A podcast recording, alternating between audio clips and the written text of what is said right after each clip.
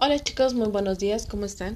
Hoy es 19 de marzo del 2021 y este audio corresponde a la materia de formación cívica y ética con el tema Esto es lo que siento. ¿Qué es lo que estuvimos trabajando la semana pasada? Fueron las emociones. Estas emociones las empezaron a conocer a partir de un video o un cuento que les mandé. Era un monstruo. Este monstruo representaba todos los colores al principio porque no sabía identificar qué era lo que él sentía.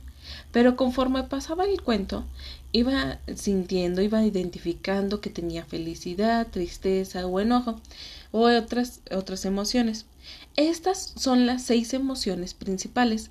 A partir de estas emociones se van liberando lo que son los sentimientos.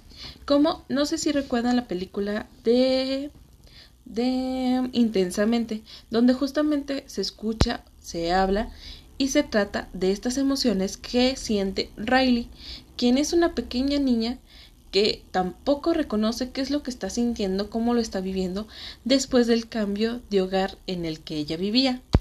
Y bueno, ustedes quiero que también vayan reconociendo qué es lo que sienten en cada una de estas emociones.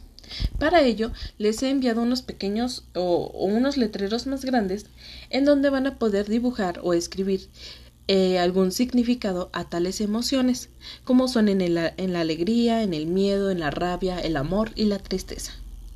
Como una segunda actividad para hoy, ustedes van a tener que mezclar esos letreros con un, con un baile divertido para que después pasen eh, a emparejar las emociones con cada una de estas tarjetas.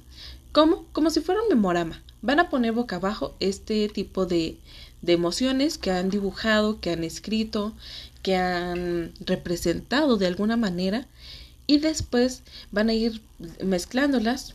Pueden cantar mientras las mezclan, pueden bailar mientras las mezclan, etc. Y luego las van a ir levantando de una en una hasta que vayan emparejando como si fuera el memorama. ¿Sale? Diviértanse mucho realizando esta última actividad que tienen en la materia de formación cívica y ética para, para el mes de marzo. Igual si tienen alguna duda, saben que me pueden mandar un mensaje y estaré respondiendo vía WhatsApp.